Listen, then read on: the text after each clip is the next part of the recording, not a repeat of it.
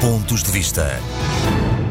Por iniciativa da Secretaria de Estado das Comunidades, em parceria com o Conselho das Comunidades Portuguesas, realizou-se recentemente um colóquio sobre o potencial económico da diáspora. Apesar do tema ser recorrente, foi gratificante constatar que há sempre novas dimensões para descobrir e que têm como principal efeito valorizar ainda mais a importância das comunidades portuguesas, um trabalho que deve ser feito em permanência.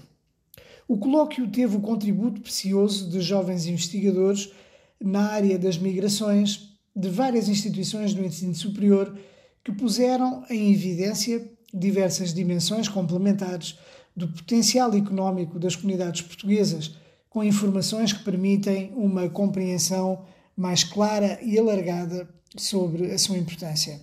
As remessas, que são um dos elementos que dão visibilidade e projeção às nossas comunidades, constituem apenas uma parte do contributo económico para Portugal.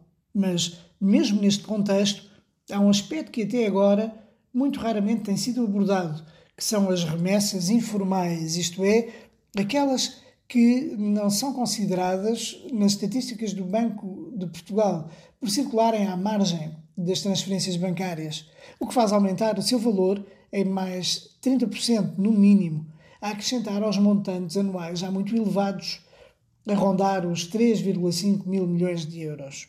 Além disso, de acordo com dados apresentados pelo investigador Joel Machado, do Instituto de Investigação Socioeconómica do Luxemburgo, as comunidades migrantes têm um impacto relevante no investimento direto estrangeiro e fazem aumentar o volume de importações do país de origem.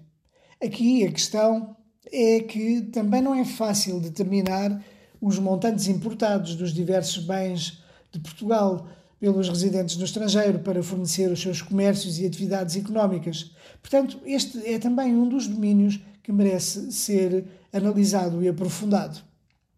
Foram apresentados também alguns dados muito relevantes que revelam que os residentes no estrangeiro que pensam regressar a Portugal são, de um modo geral, em número razoavelmente superior aos que optam por ficar no país de acolhimento, o que dá razão à necessidade de políticas e programas que apoiem o regresso.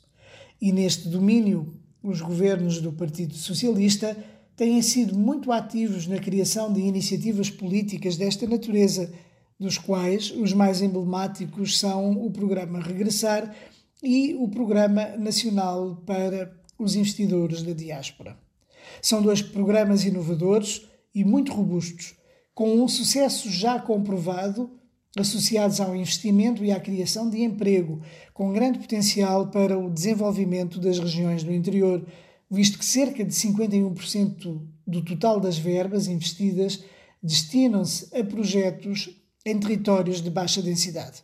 Além disso, estes programas de apoio ao regresso são sempre também uma forma de reconciliação e um valor acrescentado para quem regressa, sobretudo pela experiência e conhecimentos que traz para o país e o que isso representa para o dinamismo local e regional. O colóquio foi muito relevante e os seus organizadores estão de parabéns.